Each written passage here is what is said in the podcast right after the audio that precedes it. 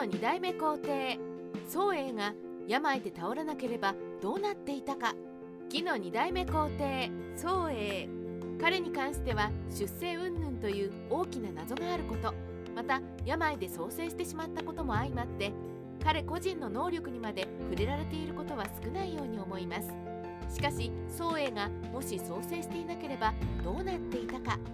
彼は皇帝として能力に欠けていたのか。これらについて今回は考察してみたいと思います。宗妃の嫡男として生まれたが宗英の青年については204年説と206年説があります。そしてこれこそ彼の大きな謎となっているのです。宗英は聖史三国志に青年が載っていません。歴史書にそれも皇帝の青年がないのです。記述漏れでは済まされないこの事実。これにはおそらくですが訳があります。宗英の去年は34もしくは36歳とされているのですがこれから逆算すると宗英の青年がわかります。没年は239年なのでつまり206年もしくは204年が宗英の青年です。そして曹操が紀州を攻め落とし秦氏が袁紹の息子延紀から奪われ宗妃の妻になった年なのです。つまり宗英の青年が204年であれば宗英の父親はという問題が生まれてしまいます。このため宗英の年齢が生死に書かれないという状態になってしまったのではないかと思われます。宗英の評価陳樹は宗英について高評価しています。冷静沈着にして強胆決断力と見識を併せ持ち全てを自らの意思に従って行動している姿はまさに君主である振る舞いと言える。だが当時の状況を考えればまずは先代の方針に従うべきであったのに始皇帝や武帝のように宮殿の造営を行った。これこそ彼が抱えた致命的な病であったと思われる。宗英は皇帝となった後一時的に芝居を失脚させるも後に復活させ以後は芝居に軍権を渡すことで数々の戦や内乱鎮圧を行っています。現に呉や蜀の侵攻を何度も抑え義から見ても大きな脅威であった諸葛亮が没するまでしっかりと時刻を守り抜きました。しかしそこから宋英の評価は落ちてしまいます。宋英は宮殿造営を繰り返し新しく何人もの女性を囲い始め古くからの皇后を亡き者にするなどの暴君ともいえる行動を繰り返してしまうのです。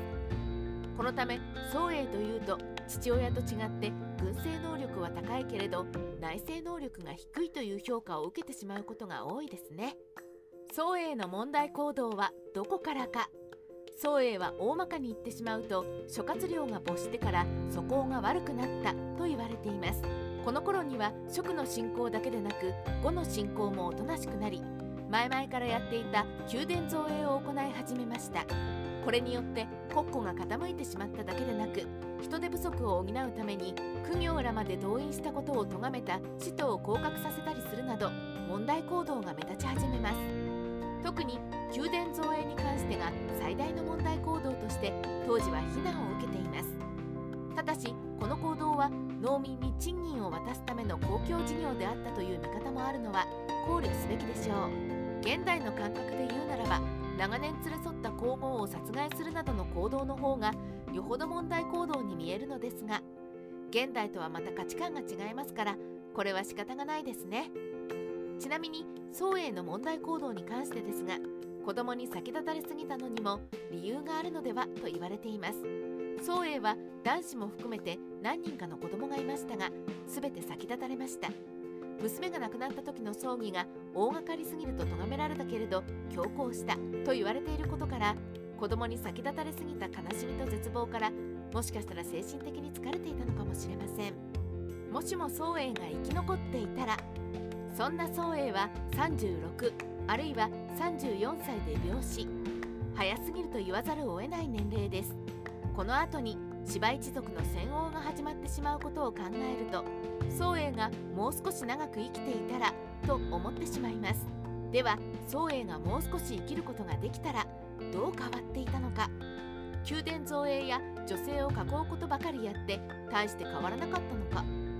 そうは言い切れないと思います。まず宮殿造営の件ですがこれは諸葛亮が生きている頃から行われていたことです。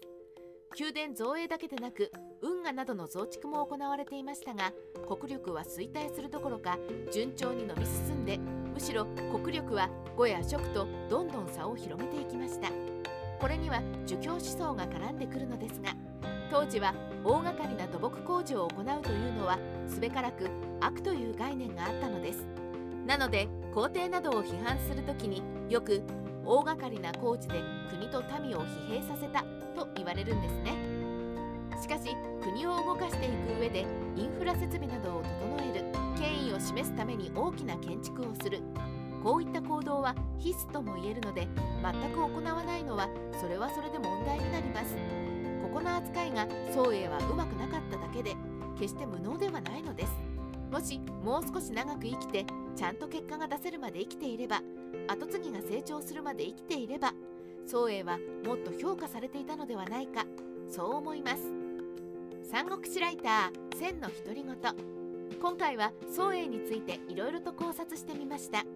宋英というと出生の謎が大きすぎるためどうしてもそちらを注目されてしまうことが多いですね。